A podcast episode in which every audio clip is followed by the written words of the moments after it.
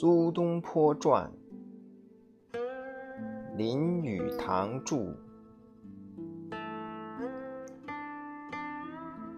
苏东坡去世一年，在当权的群小尚未把长江以北拱手奉送于来自穷沙大漠的他们那一国的君王，一件历史上的大事发生了。那就是有名的元佑党人碑的建立，也是宋朝朋党之争的一个总结。元佑是宋哲宗的年号，一零八六至一零九三，在这些年间，苏东坡的蜀党当权。元佑党人碑是哲宗元佑年间当政的三百零九人的黑名单，以苏东坡为首。碑上有封圣旨，此三百零九人及其子孙永远不得为官，皇家子女亦不得与此名单上诸臣之后代通婚姻。倘若已经订婚，也要奉旨取消。与此同样的石碑，要分别在全国各县树立。直到今天，中国有些山顶上还留有此种石碑。这是将反对党一网打尽、斩尽杀绝的办法，也是立碑的群小。蓄意使那些反对党人千年万载永受羞辱的办法。自从中国因王安石变法使社会衰乱、朝纲败坏，把中国北方拱手让与金人之后，元佑党人碑给人的观感和立碑的那群小人的想法，可就大为不同了。随后一百多年间，碑上人的子孙都以碑上有他们祖先的名字向人夸耀。这就是元佑党人碑在历史上出名的缘故。实际上，这些碑上的祖先之中，有的并不配享有此种荣耀，因为在立碑时要把反对党赶尽杀绝。那群小人便把自己个人仇敌的名字也擅自列入了，所以此一黑名单上的人是好坏兼而有之的。在徽宗崇宁五年（一一零六）正月，出乎神意，天空出现彗星，在文德殿东墙上的元佑党人碑突遭电击。破而为二，此是上天降怒，毫无疑问。徽宗大惧，但因怕宰相反对，使人在深夜时分偷偷把端门的党人碑毁坏。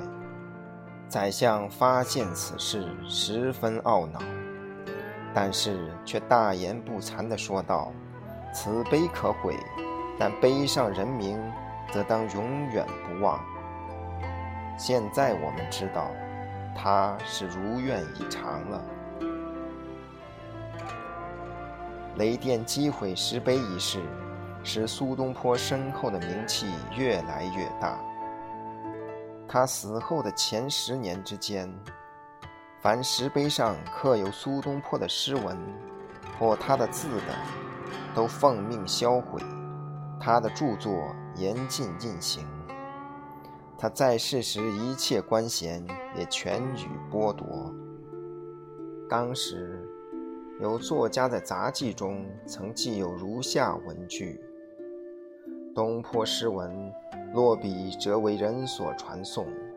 重迎大观间，海外苏诗盛行。是时朝廷禁止，赏钱增至八十万。禁欲言而传欲多，往往以多相夸。士大夫不能诵东坡诗，便自觉气所，而人或谓之不运。雷击石碑后五年，一个道士向徽宗奏称，曾见苏东坡的灵魂在玉皇大帝驾前为文曲星，掌诗文。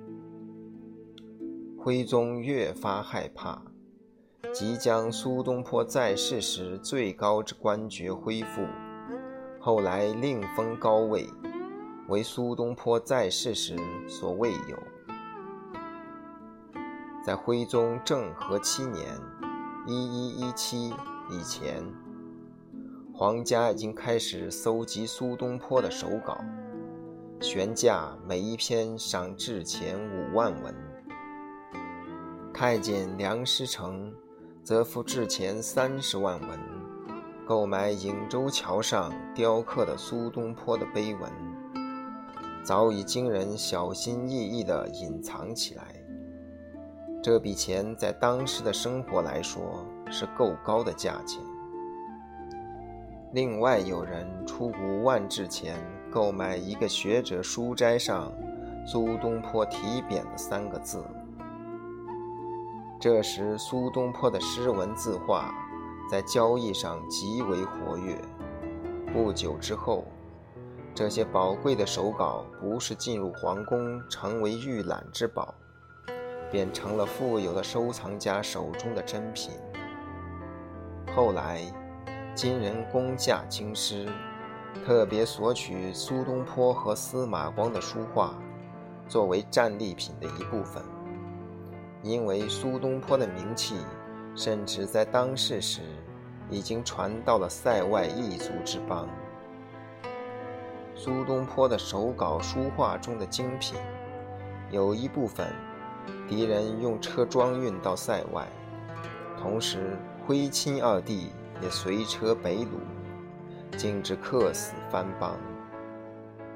当时徽宗已让位于儿子钦宗，苏东坡遗留下的文物未遭毁灭者，也由收藏家运到了江南，使得以保存于天地之间。苏东坡业已去世，有关时政的感情冲动的争斗风暴也已过去。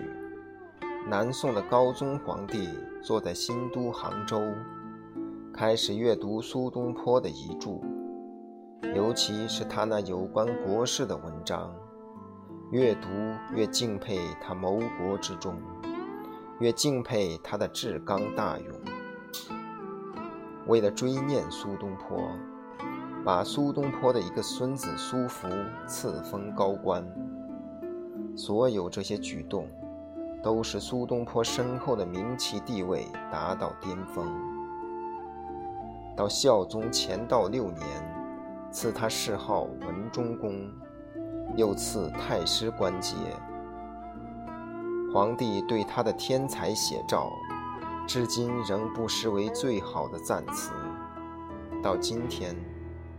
各种版本的《苏文忠公全集》上的卷首，都印有皇帝的圣旨和皇帝亲赐的序言。兹将封他为太师之位的那道圣旨转录于后。敕：朕成绝学于百圣之后，叹威严于六极之中，将兴其于斯文，愿缅怀于故老。虽遗行之莫敌，尚检测之可求。皆为儒者之宗，用悉帝师之宠。故礼部尚书端明殿学士，赠资政殿学士，是文中苏轼，养其气以刚大，尊所闻而高明。博观载籍之传，及海涵之地赋。原追正史之作，待玉振而今生。直言自况于孟轲，论事肯卑于陆贽。方嘉佑全盛，常应特起之招。至西宁分羹，乃臣长治之策。叹一人之坚出，经产口之重伤。放浪临海而如在朝廷，斟酌古今而若卧造化。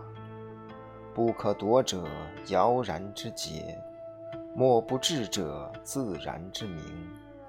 经纶不究于生前，议论常功于身后。人传元佑之学，家有眉山之书。朕三父遗边，九卿高烛。王佐之才可大用，恨不同时。君子之道，暗而彰，是以论事。唐九原之可作，数千载以闻风。惟尔英爽之灵，服我滚衣之命，可特赠太师，余如故。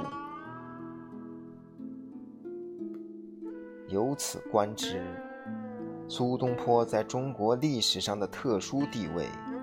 一则是由于他对自己的主张原则始终坚定而不移；二则是由于他诗文书画艺术上的卓绝之美。他的人品道德构成了他名气的骨干，他的风格文章之美则构成了他精神之美的骨肉。我不相信我们会从内心爱慕一个品质低劣无耻的作家。他的文字再富才华，也终归无用。孝宗赐予苏东坡集的序言，就盛赞他浩然正气的伟大。这种正气，就使他的作品不同于那些华丽柔靡之作，并且使他的名气屹立如山。不可动摇。